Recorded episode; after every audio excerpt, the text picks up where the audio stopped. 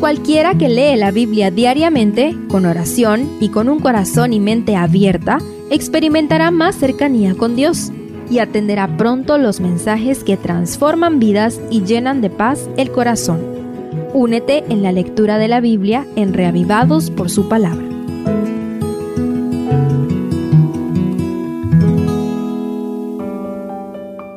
Esther 1. El libro de Esther encierra algunos misterios. Desconocemos quién es el autor, aunque debió ser alguien muy cercano a esta historia y que conocía perfectamente el palacio persa de Susa. Entre los posibles candidatos tenemos a Esdras, Nehemías y Mardoqueo. Otro detalle intrigante es que no menciona el nombre de Dios, pero se percibe su providencia en todo el relato. Este libro es importante para el pueblo judío, pues establece el origen de una de sus fiestas anuales.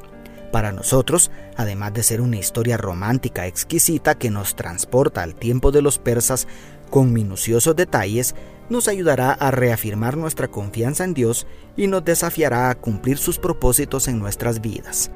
En este primer capítulo contemplamos un poco del grandioso palacio de Susa, el cual ha sido estudiado por los arqueólogos desde 1851 y ahora se sabe que ocupaba un área cuadrada de unos 270 metros por lado.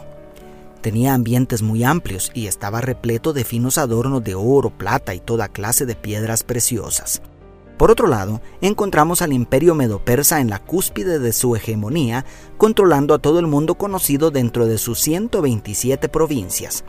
El rey Asuero, también conocido por su nombre griego Jerjes, sucedió en el trono a Darío el Grande, quien le heredó un reino sólido y grandioso a pesar de la derrota ante los atenienses. Los sucesos de este capítulo encajan perfectamente antes de la segunda derrota ante los griegos en el 480 a.C. Parece lógico pensar que con el gran banquete Asuero quiso unificar todas las fuerzas para atacar de nuevo a los griegos. Esto explica por qué tanto derroche en una fiesta que se extiende por seis meses. Sin embargo, ni con tanta astucia política Asuero pudo alterar el designio divino que los griegos serían la próxima superpotencia. Pase lo que pase, Dios es el soberano de los reinos de este mundo, puedes confiar en sus designios plenamente. El hecho central del capítulo está en la negativa de la reina Basti ante la petición del rey de presentarse delante de los príncipes para lucir su belleza con la corona real. Basti ejercía liderazgo e influencia, pues el verso 9 dice que ella también celebró banquete con las mujeres.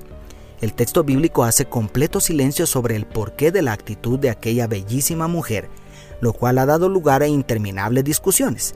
Por un lado están los que le dan la razón al rey, y ciertamente la abierta desobediencia de la reina constituía un pecado contra el rey y contra todos los príncipes y contra todos los pueblos, como juzga el príncipe Memucam en el verso 16. Toda mujer, especialmente la esposa de un líder, debiera ser muy cuidadosa respecto a la influencia que ejercerá sobre las demás mujeres. La esposa que honra a su esposo se honra a sí misma. Cuando una mujer inhibe la autoridad de su esposo ante sus hijos, por ejemplo, denigra también el respeto que los hijos debieran tener hacia ella. En el otro extremo están los que aplauden la determinación de Basti para no complacer a su esposo, quien estaba bajo los efectos del licor. No hay nada en el texto ni en los hallazgos arqueológicos para pensar que lo que pidió el rey era algo indecente. Pero la historia nos lleva a cuestionar hasta dónde una esposa debe ser sumisa y obediente. Y obviamente toda esposa de un borracho enfrentará el dilema entre hacer lo correcto y las exigencias de un esposo embrutecido por el alcohol. El enigma nos ayuda a saber que no debemos juzgar apresuradamente los problemas de una pareja.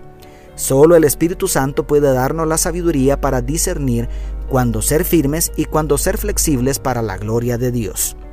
Por último, creo que a pesar del exceso de vino y ostentación del rey Azuero, merece la pena apreciar su equilibrado y prudente proceder respecto a su esposa y reina.